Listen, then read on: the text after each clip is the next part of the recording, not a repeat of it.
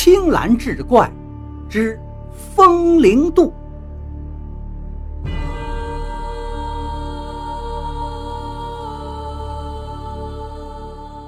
书接上回，就在韩老六和众人差不多要将张铁嘴这句话忘在脑后的时候，这一天来了一骑快马，马上端坐着一位差人，来到渡口，问谁是韩老六。韩老六报上名姓，官差说道：“韩老六，府台大人有请，让你到衙中当差。”韩老六不敢相信自己的耳朵呀，让我去府台衙门当差。直到官差将一套官衣扔到他面前，他这才敢相信这事儿是真的。那这个张铁嘴可真是神仙了。在众人羡慕的眼神中，韩老六换上了官衣，跟随着官差来到了西安城。到了府台府中，韩老六才知道，自己被安排到后厨当大师傅了，连府台大人的面啊也没见着，只是每天做一回他拿手的那道慈菇鲤鱼汤。韩老六这才想起了那位他背过的女客人，难道这一切都跟他有关系吗？韩老六到府台府的第二天，有人跟他说，门外有人找。韩老六出去一看呢，竟然是张铁嘴。张铁嘴一见他就乐了：“哈哈哈哈哈！老六兄弟呀，我说你是大贵之人，没诓你吧？只要你按照我的方子做那道慈菇鲤鱼汤，保你富贵来身。”还保你瑶瑶回到你身边，不过呀，老弟要记住及时抽身呐，否则只会大祸临头。说完，张铁嘴把一包调料粉递给韩老六，然后是扬长而去。韩老六就按照张铁嘴教给他这个秘方。这道茨菇鲤鱼汤是越做越有味道，不过呢，他始终没有再见到那位神秘的女客人。话说这一天，韩老六正在想念瑶瑶，一个差人走了进来，就把他带到了一个豪华的院落。韩老六正在手足无措的惊讶，只听有人喊道。韩老六见驾，紧接着，韩老六就被一个脸上无须的官爷领进了殿中。韩老六一看呢，这位官爷似曾相识啊。官爷冲他笑了笑，韩老六这才想起来，这个人就是在渡口上阻止女客人喝汤的那个叫小李子的人。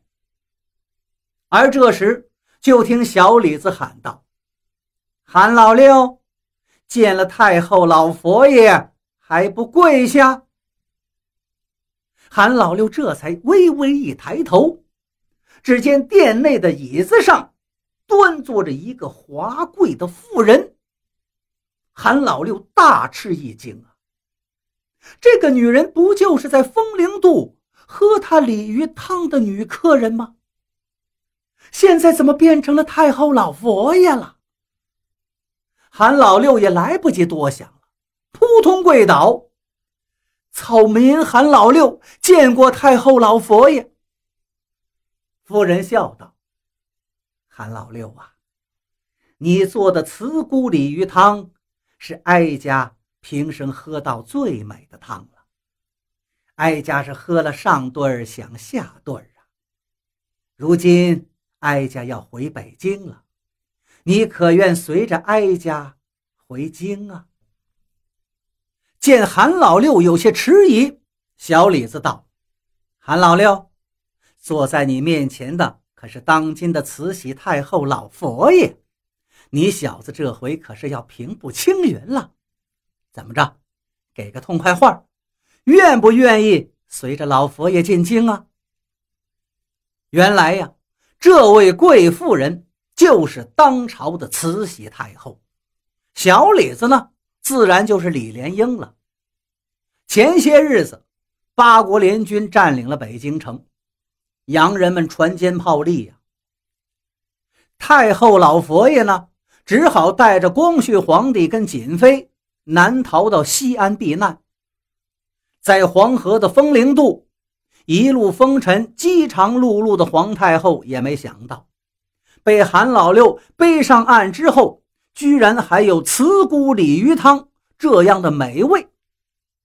到了西安之后，惊魂甫定的慈禧。